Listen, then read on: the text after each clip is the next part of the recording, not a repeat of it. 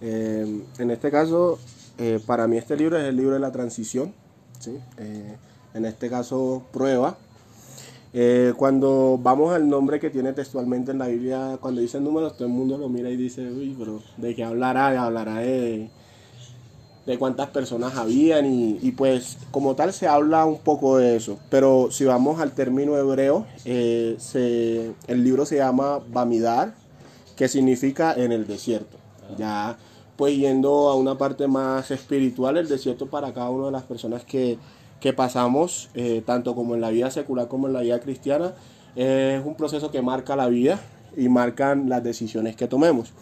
Eh, quiero resaltar que en este libro se ve cuando Dios está en la vida de una persona, porque en este caso si vemos al inicio el pueblo de Israel camina con Yahweh, o sea, en este caso está caminando con Dios va de la mano con Dios. En esa parte resaltó mucho lo que él explicado ahorita y es que ellos empezaron a hacer un orden en el que crearon el, arca, ¿sí? crearon el, sitio de pacto, después iba el orden de los levitas, iban el orden de las personas y por eso realizaron el censo, para poder organizar de acuerdo a la estructura que tiene Dios, a la estructura que va Dios y Dios siempre va delante de su pueblo, la cabeza siempre está delante.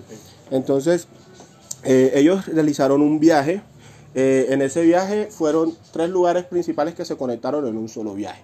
En ese momento, eh, pues recalcamos eh, Sinaí, que empieza desde el capítulo 1 al capítulo 10, en el que hacen el pacto con Dios, que fue cuando fueron liberados de Egipto y comienzan el pacto en el que Dios les entrega la promesa de ir a la tierra prometida. Esa, esa parte en la que al cristiano Dios le dice, listo, tú vas a ser una persona próspera, vas a tener una bendición grande y vas a hacer una familia de acuerdo a como yo te la voy a entregar. Dios a cada uno de nosotros nos entrega una promesa. Y nosotros nos aferramos a esa promesa en esta vida cristiana que nosotros tenemos, pero cada uno tiene promesas diferentes y tiene metas diferentes. ¿sí? Eh, el tabernáculo, cuando estamos hablando en el capítulo del 1 al 10, el tabernáculo ya representa presencia de Dios ahí eh, empieza la parte de la vida cristiana en la que nosotros nos tenemos que conectar y esa es la primera transición eh, que pasa el ser humano y es acostumbrarse a tener una relación con Dios. Porque todo el mundo menciona a un Dios, pero ¿qué Dios está mencionando? Porque son infieles a un Dios, entonces realmente hay mucha gente que no lo simboliza como Dios. Sí, y es muy importante eh, tener esta, esta primera transición en cuenta porque de esto depende tu relación, cómo se va a mover si tú vas a ser una persona impulsiva o vas a ser una persona que le va a cumplir a Dios en una manera prudente. Cuando el cristiano comienza la primera transición, lo que hace es prometerle a Dios muchas cosas y después queda en deuda con Dios. ¿sí? Se exalta por eh, algo bueno que le pasa. Y eh, la promesa que, como les estaba comentando, ya pasamos a la parte del viaje, que es la parte del capítulo 10 al 12 y ahí comenzamos con eh, el primer error eh, que uno comete en las transiciones y, eh, es quejarse y querer volver atrás. en ese entonces quiero invitarlos a que vayamos al versículo de, al capítulo 11 de números. Capítulo de 11 es cuando Dios envía las codornices y pues empieza a bajar el maná. Eh, me imagino que ya más de uno conoce pues, el capítulo 11 y pues voy a hablar, a parafrasear encima de él. Y fue cuando eh, Dios eh, bajó el maná, que ellos tenían hambre y empezaron a murmurar. ¿Por qué? Porque pues en Egipto ellos comían pescado y comían otras cosas en las que pues obviamente cuando uno entra a la vida cristiana todo el mundo cree que eso va a ser color de rosa, pero realmente no. Todas las transiciones son difíciles. Acostumbrarte a otra vida es difícil y caminar con Dios es una vida diferente a la que nosotros nacemos, como la que muchas personas nacen. Excepto que sea una cuna cristiana, pues hay gente que tiene la ventaja de, acostumbrarse a ese proceso de una manera más fácil. Pues para mi persona, personalmente, para mí fue una transición muy difícil, mm. porque fue muy deportiva. ¿sí? Y en eso es lo que uno se queja y uno dice, ay, cuando yo estaba en el mundo tenía más plata. Ejemplo, cuando estaba en el mundo yo salía a tal lado y no tenía que pensar con quién hablar ¿sí? Entonces el, pueblo de Egipto cometió un primer error y fue uno de los errores que más los marcó y fue quejarse de lo que no tenía, ¿sí? Y no creer y no tener una confianza en Dios. Ahí es donde, esta es la segunda transición que yo veo en, la vida, en la vida cristiana, Y es que cuando la, la primera transición, que es ese tabernáculo, que es esa comunión con Dios y conocer a Dios, no es fuerte y no es real, sino que es emotiva, en esta parte de eso se le eh, retribuye al alma, que es la, la, base de los sentimientos del hombre. Cuando nosotros somos muy emocionales, terminamos a caer muy rápido. Por eso Dios dice en su palabra que hay que ser prudentes al momento de actuar. Entonces es muy importante eh, para el cristiano y es fortalecerse cuando apenas inicia, manejar una relación con Dios y es hablar con Él continuamente. Pues dicen los estudios que después de 21 días tú te acostumbras a cualquier cosa. ¿Sí? Y si tú quieres ponerlo en tu día a día como todo, te vas a los 42. En este momento eso es lo que pasa. Hay mucha gente que comienza en la vida cristiana, pasa los primeros 10 días en el fuego del Señor metido y después se cae porque fue una emoción. ¿sí? Entonces esa parte es muy importante eh, y me gusta resaltarla mucho porque eh, ese fue el proceso del primer viaje antes de llegar a Parán, al desierto de Parán. Y eh, ahí es donde comienzan otras transiciones más fuertes en las que aquí es donde ya vamos llevando, por ejemplo, aproximadamente cinco años, tres años en el ministerio o con Dios. ese proceso en el que ellos estaban realizando ese viaje, en esa transición, realmente para cumplir ese proceso que Dios les había puesto eran 12 días. Según los estudios eran 12 días a pie. Vamos calculándolo a pie caminando eran 12 días hasta la tierra prometida de donde ellos estaban, desde Sinaí. ¿Sí? Pero ¿cuánto se demoraron? 40 años.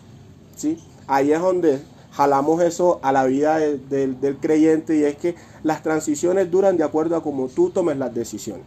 ¿sí? Y pues creo que muchos de nosotros no aprendemos a tomar decisiones y cada vez la promesa de Dios se va alejando.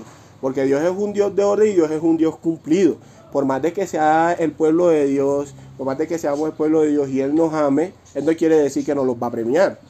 Tenemos que pasar el proceso y tenemos que asumir lo que nos viene. ¿sí? Cuando pasamos al desierto de Parán, que ya es en el capítulo 13 al 19, Él envió ya a dos espías y ahí es donde comienza Em, a verse la duda en el creyente. Si habré tomado una buena decisión, si hubiera sido bueno que estuviera con Dios, Dios sí me ama, ¿será que sí puedo confiar en Dios? ¿Será que Dios sí me va a cumplir? Y ahí es donde pasamos a una transición en un fortalecimiento de la fe. ¿sí? Ahí es cuando el creyente ya llega al desierto de que aquí vamos a probar tu fe, vamos a ver qué tanto crees en Dios y vamos a ver cuánto Dios te puede apretar y tú puedes superar. Sí, hace un momento le comentaba al hermano José que hay momentos en el que uno se tiene que gozar hasta pasando la prueba. ¿sí? Va a llegar un momento en el que la fe va a ser tan fuerte en un creyente y va a ser tan fortalecida que cualquier transición que llegue a pasar, cualquier proceso, no lo va a afectar en el corazón. No lo va a afectar en su fe y no lo va a afectar. Sí, yo no le digo que ahora vamos a hacer de palo y no vamos a, a sentir. Claro que sí. Nos va a doler. Claro que sí. Pero ¿qué pasa? Cuando nos levantamos en este capítulo del 13 al 19, hay una segunda parte que está en el capítulo 12 eh, y el 1, y es cuando María y Aarón hablaron contra Moisés a causa de la mujer eh, cusita que había tomado. En este caso, ¿por qué eh, no tomo un versículo del 13? Porque me parece muy representativo el 12, y es porque en ese momento en el que vamos a, pasar ese, proceso para fortalecer la fe, dudamos de la palabra que nos dieron aquellos ungidos de Dios. ¿sí? ¿Por qué? Digamos que el hermano José ahora nos da una palabra y el hermano José nos dice, mira, tú vas a ser una persona próspera a partir del año que viene, va a comenzar a haber abundancia y tú comienzas ese año antes de viendo.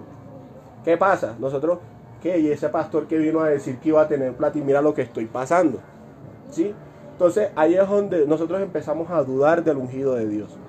Y empezamos a dudar de Dios y nuestra fe flaquea por la misma circunstancia que estamos viviendo. Pero Dios nos dice que nos tiene que preparar para poder recibir una bendición.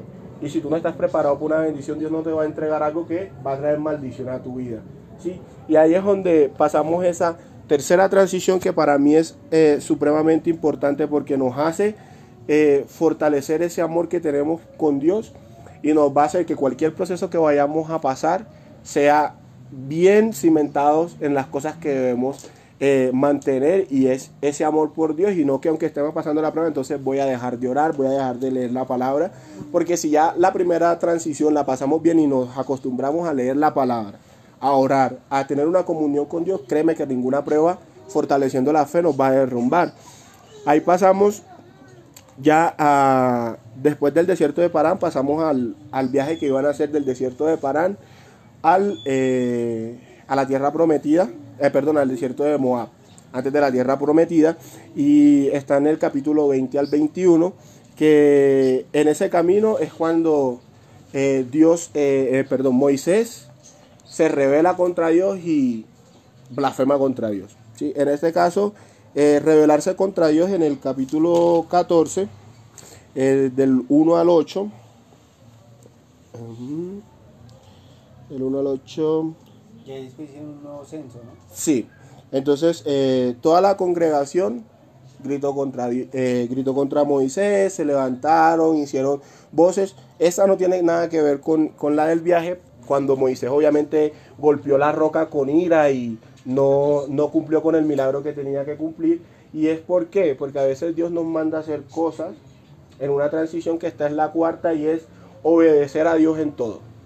Cuando nos toca obedecer a Dios en todo, ahí es donde nos da. En este momento Moisés tenía mucha rabia contra el pueblo, contra el pueblo.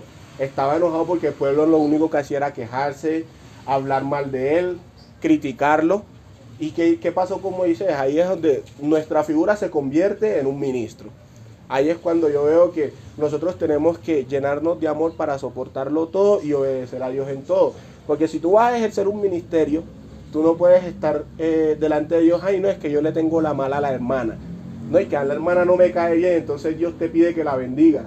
Ahí es donde tú vas a renegar, que voy a yo a bendecirla si antes habla mal de mí y todas esas cosas. Y es cuando uno tiene que aprender a mantenerse en la obediencia con Dios, a pesar de cualquier circunstancia. Y ahí es donde podemos perder inclusive una promesa, o podemos hacer que una promesa no llegue completa o la bendición no la robe el enemigo. ¿Por qué? Porque no estamos obedeciendo a Dios en todo. Y mira que eso marcó la vida de Moisés. Moisés no pudo entrar a la tierra prometida. Moisés no entró. ¿Y por qué no entró? Por ese acontecimiento en el cual él se revela contra Dios, el cual desobedece a Dios y cuando lo, y cuando lo va a obedecer no se, no se cumple el milagro que Dios quiere eh, que se cumpla. Y eh, pasamos ya al desierto de Moab, en el que el rey manda a maldecir al pueblo, ¿sí? Y esta es la última transición que quiero tocar y esta transición me parece muy importante y es porque cuando ya tú alcanzas un nivel en el que tú obedeces a Dios, tienes tu relación con Dios, no reniegas y no te vas en contra del ungido de Dios por causa de falta de fe, a ti Dios, aunque la gente te quiera hacer daño, no lo va a lograr. Ahí es donde dice la palabra Dios, todo lo puede en Cristo que me fortalece. Hay mucha gente que usa esa palabra muy deportivamente. Pero si tú dices, yo lo puedo, todo lo puede en Cristo que me fortalece porque tú estás con Dios. Pero cuando amaneces de, mal genio, ¿con quién estás? Cuando no se te están dando las cosas, ¿con quién estás? Es estar en todo tiempo con Dios. Si tú estás en todo tiempo con Dios, nadie puede contra ti. Correcto, hermano Entonces ahí es donde yo llego a esta parte que representa mucho y es porque desde allá arriba él intentó maldecir al pueblo desde la montaña y no pudo. Porque todo lo que sacaba de su boca era bendición para el pueblo, bendición para el pueblo, bendición para el pueblo tres veces. En las cuales ya Moisés, como no podía entrar a la tierra prometida, él le dio las últimas palabras y exhortaciones al pueblo. Y ahí es donde, en esa parte quiero que nos centremos mucho y no, no seamos ni como Moisés, que se estancó en un ministerio y no pudo alcanzar eh, la meta de Dios, que tampoco seamos personas que maldicen al pueblo, porque hay mucha gente que sin querer, solo por ir en contra de un hermano, pues también tiende a estancar su camino y a hacer una piedra de protieso, y pues eso en la palabra también representa que uno no puede ir contra los hijos de Dios. ¿sí? Y eh, que seamos las personas que fortalezcan esas cinco transiciones que yo veo en este libro, para que sea una persona bendecida y que nada pueda atentar contra él, sino que todo sea en gran bendición y siempre vaya subiendo. Y pues, hermano José, esa es la, reflexión que yo traigo. Bueno, nos escuché cada uno de ustedes. Escúcheme, Diego, póngame cuidado. Y uno escuchamos acá. Diego, ¿me puede mirar un poquito? No, que lo Yo creo que cuando ustedes cogen un tema como este, yo no lo pongo a ustedes